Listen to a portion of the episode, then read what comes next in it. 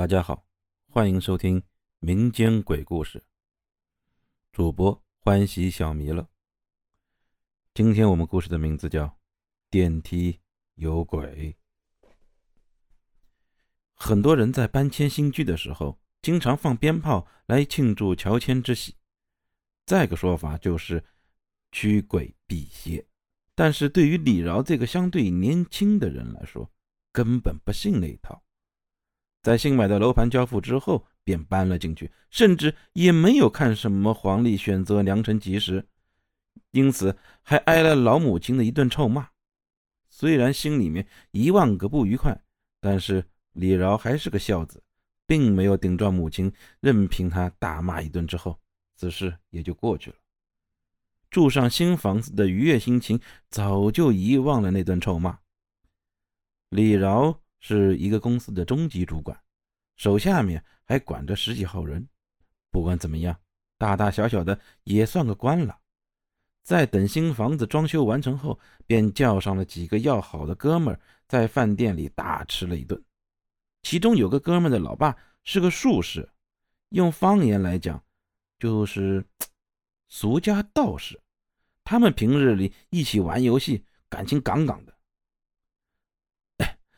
李哥，最近好多地方老是闹鬼，你听说过没呀？酒过三巡后，阿红开口说了起来：“嘿，那玩意都是糊弄人的，谁相信啊？再说了，就说说前段时间网上流传的那个，嗯，电梯里面有个老太婆的事，不就被人给解密了吗？合成的，嘿嘿嘿，灵异这东西你也信？哎，拜托，这都二十一世纪了，你怎么这么封建呀？”李饶满不在乎的说：“鬼片看多了呀。”另一个人说：“只有刘冰没有说话，不停的在玩弄着手里的酒杯。刚刚说的就是他家里有个道士。”听了他们的话，他倒是笑了笑，也没有插口。“哎，刘哥，你说个话呀？这这世上真有鬼？”嗯。抬头三尺有神灵，这事儿不好说。信则有，不信则无，不好说。刘冰模棱两可的回答让他们哈哈大笑。哎，众人吃了饭之后，又去了 KTV 哼了一阵子曲。见已经过了午夜，便都商量着回去了。大半夜了，只有离李饶家近。大半夜了，只有离李饶家近，而且呢还都喝了酒，所以说回去不太安全，便商量了一下，全都到李饶家过夜。李饶也同意了，新买的房子也好让他们看看。几个人出了 KTV，便打车驶向了李饶的家。这是一个新开发的小区，楼盘最高有三十层，本来位置是很偏僻的，但是经过最近的发展啊。附近这一块的商场和人流也逐渐多了起来，再加上开发商不遗余力的宣传，哎，倒是也有了一定的规模。不过，相对于那些黄金地段来说，这里还是显得有些落魄。要不然，李饶也买不起房子呀。四个人下了车，径直来到了李饶的楼下。来到电梯旁一看，电梯还在顶楼呢，这下来还得等一会儿。四人当中，只有李斌和李饶还算清醒，其他两个人都晕乎乎的。要不是扶着他们，早就坐在地上了。李饶和李斌说一些小事儿途中啊，李斌突然怪异的嗅了嗅鼻子，然后向四周看了看。深夜了，大部分的人都在被窝里面享福呢，一般都没什么人，除非像是他们四个才会在外面游荡。可是，电梯在顶楼，就是下不来。娘的，啊，怎么还不下来呀？晕乎乎的阿红突然暴躁的向电梯门狂踢了一脚，随后又呵呵笑了起来，那表情很是诡异，把李饶吓了一跳。而且，更恐怖的是，那电梯忽然哗的一下下来。那速度跟高空坠物一样，有点不寻常。早就等得不耐烦的他们，赶紧走了进去，在电梯控制开关的那里按了几下子，关了门之后，电梯竟然毫无反应。靠，这什么烂东西，质量这么差，国产的呀！李饶一阵愤怒，酒后的人就是容易冲动。哼，这是进口的，兄弟，国产的其实也不错。你这家伙一看就是崇洋媚外。刘冰笑了笑，接着道：“正说着，忽然见一直昏昏欲睡的阿红睁开眼睛，看了一下电梯门口，嘿嘿一笑：‘哎呀，大半夜的。’”这姑娘去哪儿啊？说完，又闭上了眼睛。姑娘，李饶一愣，再看看外面，哪有什么姑娘啊？空荡荡的一片，只不过一阵冷风吹来，倒是真的。莫非这家伙醉了，还想着姑娘？呵呵，可真是够色的了。还好，电梯随后合上了门。对这些诡异的场面，李饶尴尬的一笑。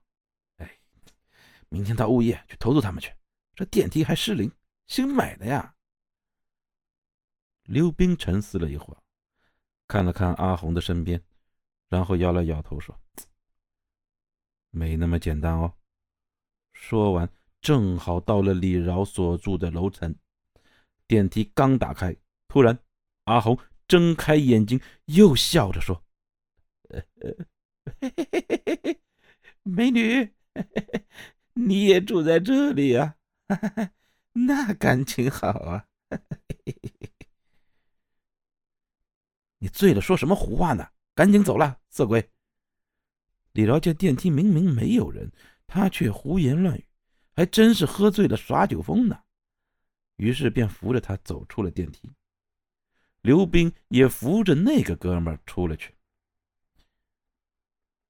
进了屋之后，阿红。和那个哥们趴在沙发上就睡了。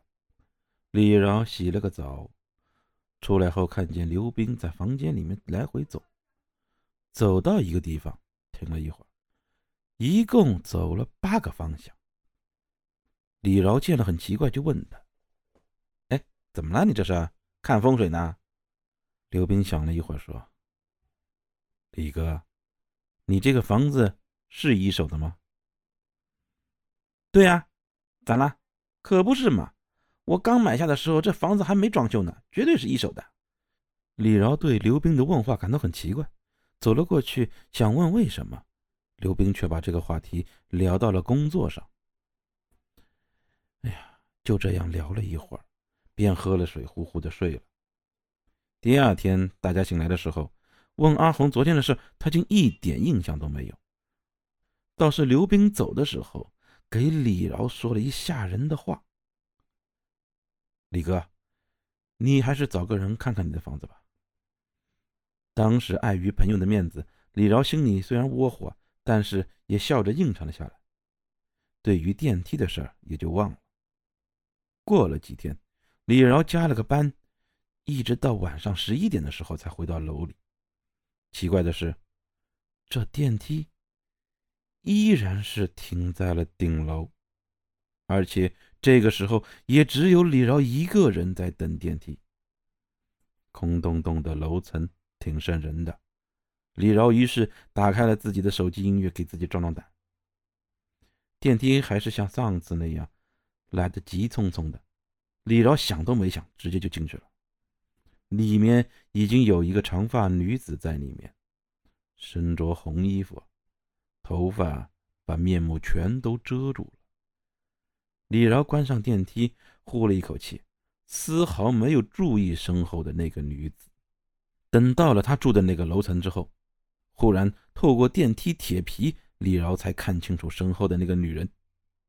而此时，那个女人竟然抬起了头，苍白的、毫无血色的脸颊上，吐出了两个蒜头大小的眼珠子。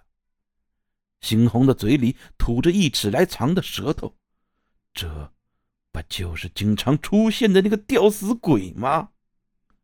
当即，李饶吓得嗷的一声怪叫，使劲的拍打电梯的开关，可是电梯就是不开呀。你为何不走啊？把房子给我。此时，那女子已经伸出了手，摇摇晃晃的向自己走来。这时，更恐怖的是，李饶竟然发现那个女子是悬在半空的，两个脚根本没有挨到地。就在女鬼近身之时，电梯突然打开了。李饶大呼救命，直接闯了出去，看到了两个巡逻的保安。李饶拉着保安大呼有鬼，两个保安一起跟他去看电梯。这电梯里什么都没有啊，哪里还有半个鬼的影子？第二天，李饶病了，而且还乱说胡话，说什么离开我。在医院里治了大半个月都没有效果。后来还是刘冰的老爸用法术治疗，这才有了效果。一个月后，李饶出院了，用刘冰老爸的方法，在家里供奉了一一尊关圣像，这才安心下来。后来从一个朋友那里打听才知道，这个房间曾经是一个富商包养的小三买过的。后来那个富商抛弃了这个女子，而且。房子也不要了，那女子气不过，就在电梯里上吊自杀了。死了之后，还惦记着自己的那房子，因此才发生了这事儿。李饶后悔不堪啊！早知如此，还不如放放炮呢。好了，今天的故事讲完了，谢谢大家的收听。再见。